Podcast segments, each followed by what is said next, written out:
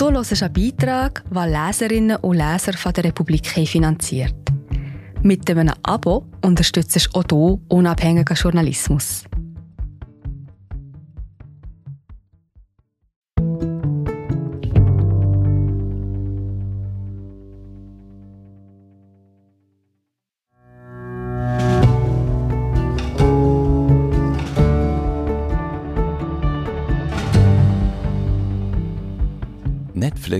Twitter, Instagram. Wie erobern sich Theatermacherinnen die Aufmerksamkeit zurück? Die Regisseurin Marie Schleef löst diese Aufgabe bravourös und sprachlos. Klappe halten von Theresa Hein, gelesen von Jonas Rüegg.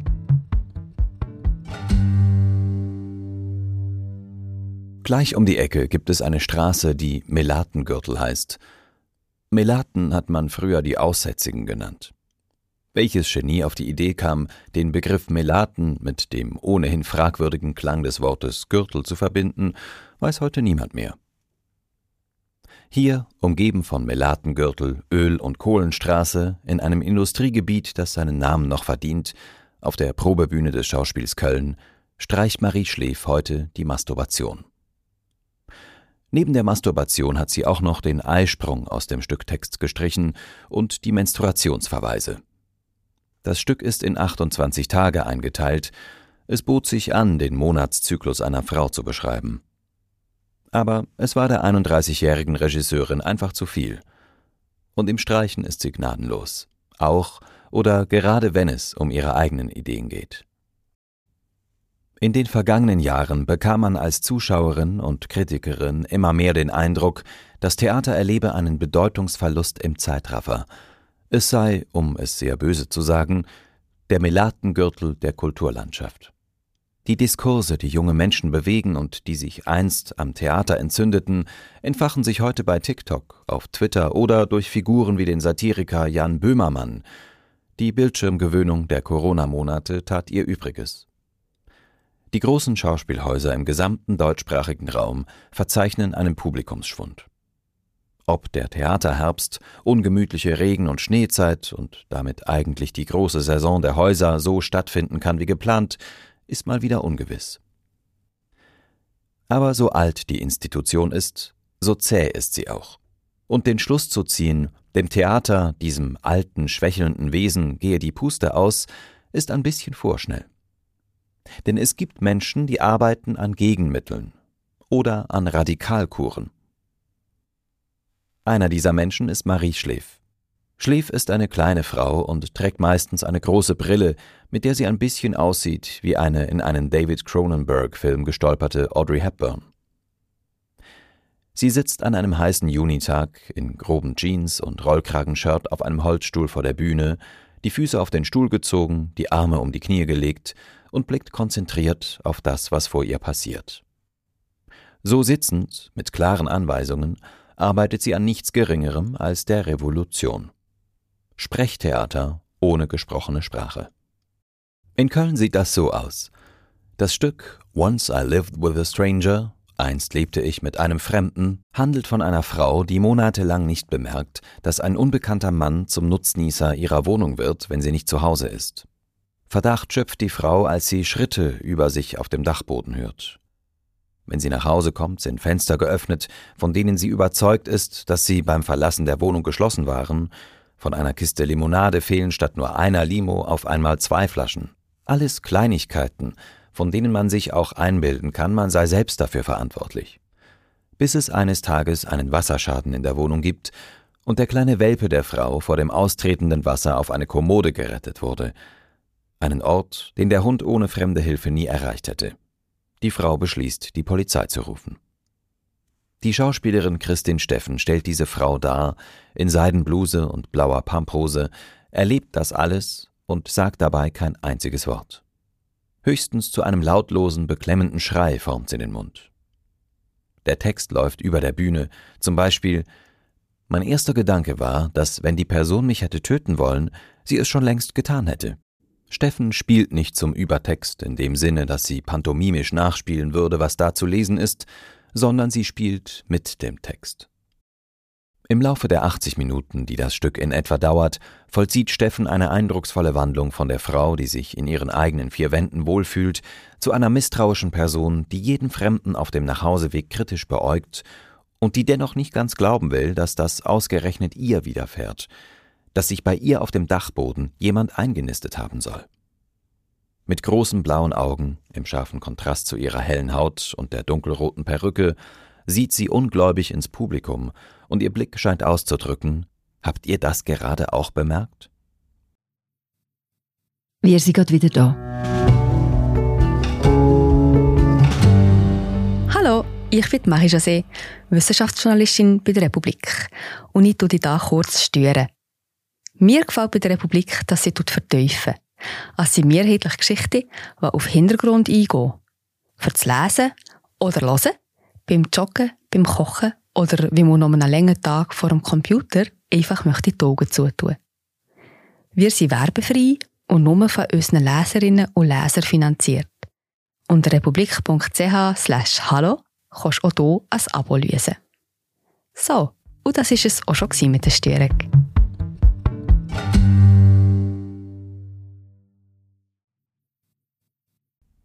Die Regisseurin hat für das Stück einen Zeitungsartikel des Guardian zur Vorlage genommen. Der ganze Text, den sie in eine Art Tagebucheinträge übersetzt und mit der Dramaturgin Sarah Lorenz gekürzt hat, wird in Übertiteln eingeblendet. Am linken Bühnenrand begleiten Animationen der Künstlerin Seung Ji Yang das Geschehen auf der Bühne, die von Vorhängen umrahmt ist wie ein kleiner Tempel. Das Zuhause. Das Sakrileg im Zentrum des Stücks. Ein Eindringling im Heiligtum. Als wäre das alles nicht schon unheimlich genug, laufen dazu tiefe Basstöne von modularen Synthesizern, die man als Zuschauerin in der Kehle spürt. Das kann eine Netflix-Serie nämlich nicht, sagt Schläf in der Pause auf dem Betonboden vor den Proberäumen, auf den sie sich gesetzt hat. Man kann im Theater auch nicht auf Pause drücken, lauter oder leiser drehen oder morgen weitermachen, wenn man keine Lust mehr hat. Der Schläfansatz ist es, die Zuschauerinnen in einen Raum hineinzuwerfen, in dem sie sehen müssen, wie sie mit sehr, sehr wenig zurechtkommen. Aber das Schöne am Theater ist, dass sie das gemeinsam tun. Anders ergeht es den Frauen. Es sind hauptsächlich Frauen, von denen die Stoffe handeln, die Schläf sich aussucht, die auf der Bühne auftreten. Schläfs Protagonistinnen erleben den Horror in den eigenen vier Wänden.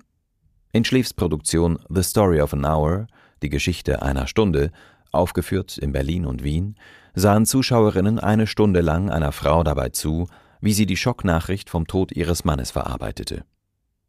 Der Text wurde auch hier nicht gesprochen, sondern war nur zu lesen.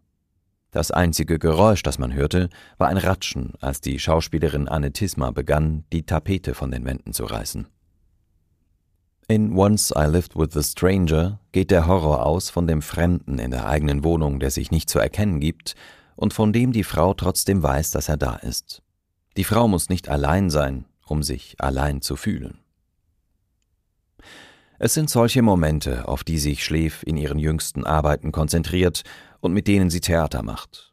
Mit zwei Zeilern über der Bühne, die im Kopf der Zuschauer, die hier immer auch Leser sind, ankommen wie eigene Gedanken, weil keine Stimme vormacht, wie sie sich anhören sollen.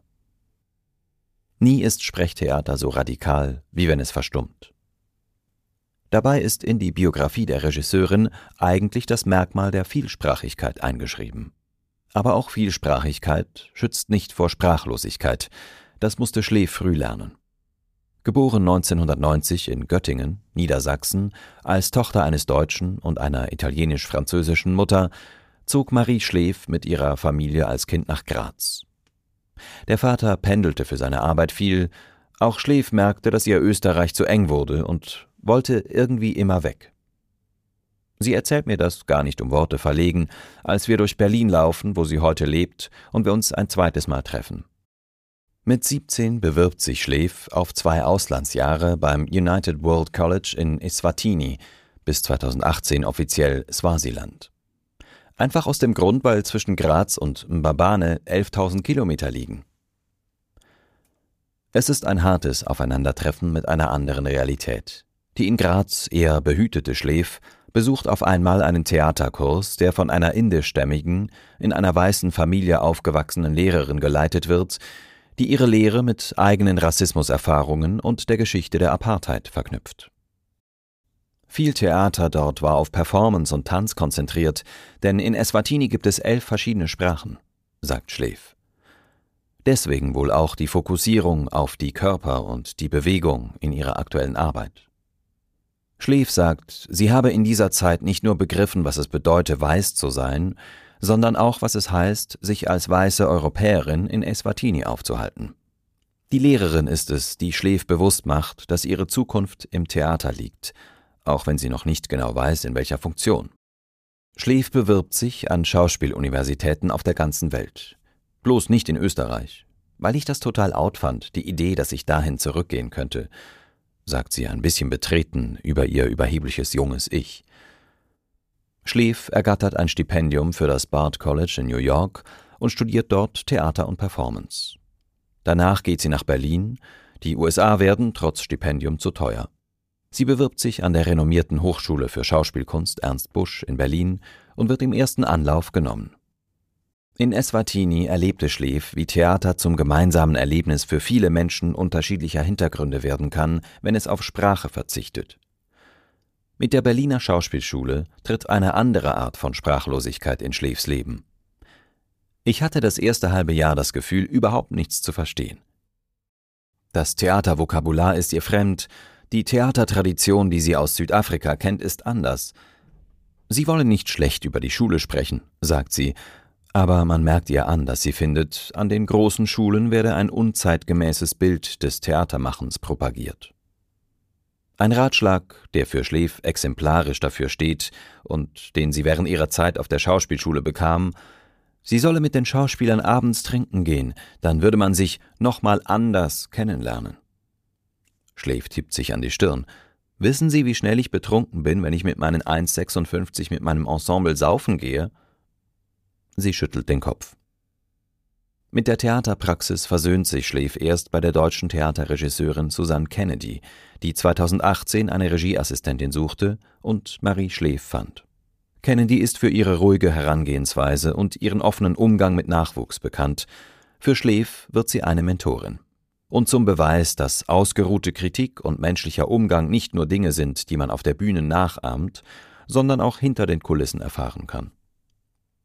Als Schläf mir all das erzählt, verlaufen wir uns in Berlin in ein Restaurant mit Einkaufszentrumsästhetik. Auf der Mittagskarte steht Fischstäbchen bis 14 Uhr. Es ist kurz nach zwei. Was dann passiert, ist ein typischer Schläfmoment und sagt mehr über die Art aus, wie die Regisseurin kommuniziert, als ein Nachmittag Probenbeobachtung.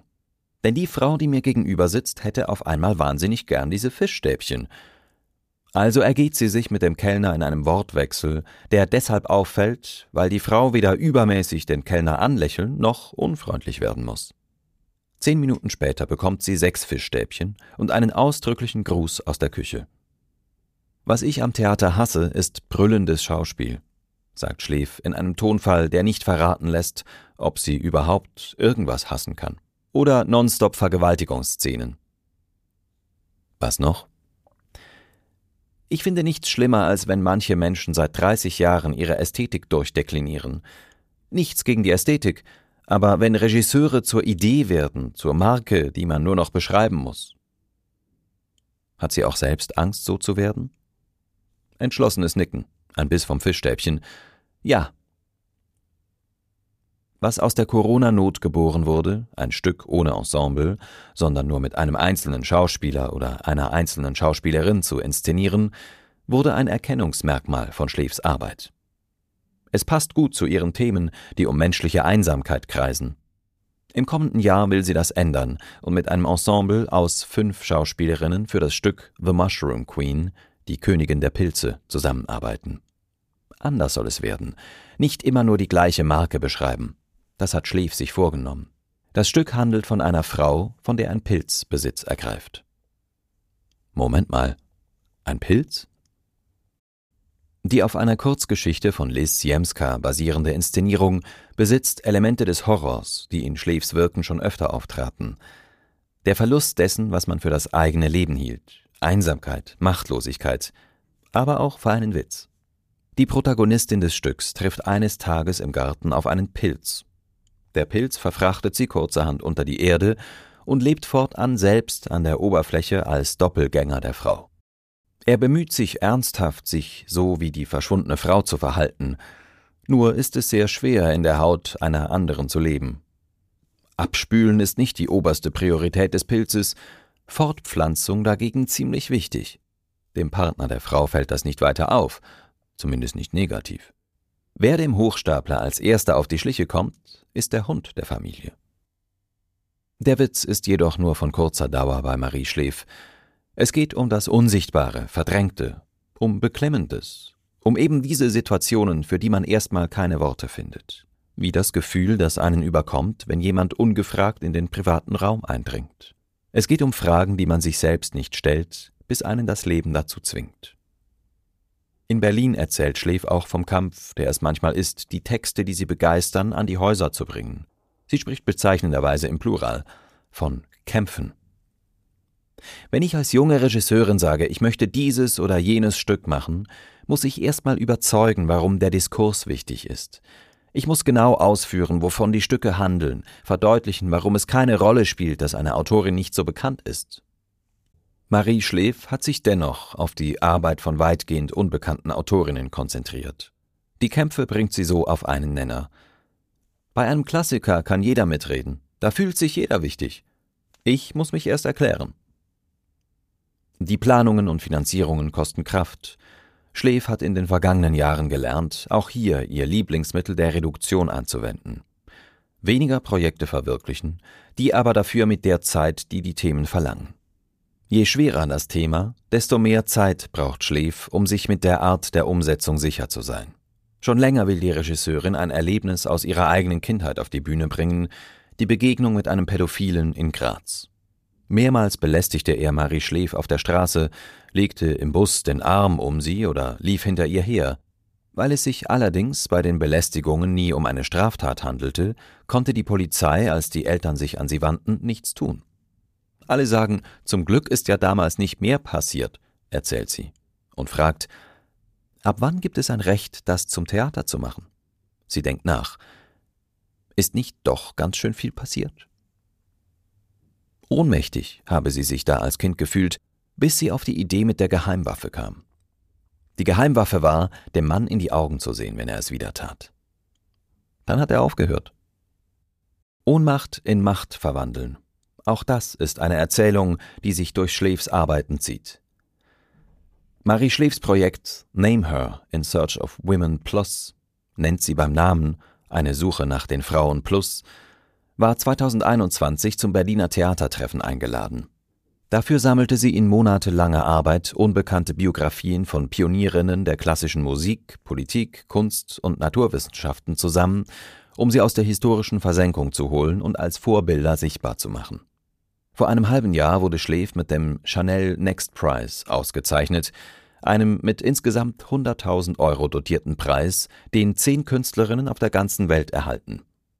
Schläf war die einzige Theaterregisseurin unter den Ausgewählten. Es könnte daran liegen, dass das, was sie tut, in dieser Drastik noch kaum jemand vor ihr gemacht hat.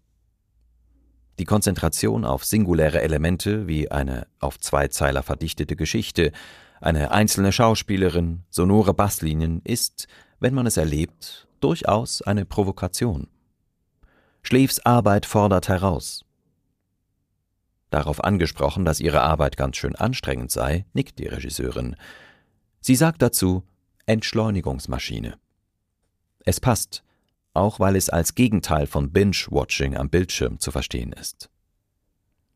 Die Aufgabe vom Theater war es nie, süchtig zu machen, sondern wach zu rütteln, auf die Probe zu stellen.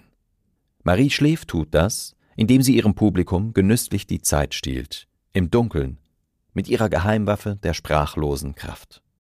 Am Ende reibt man sich die Augen, wurde beklaut und hat doch gewonnen.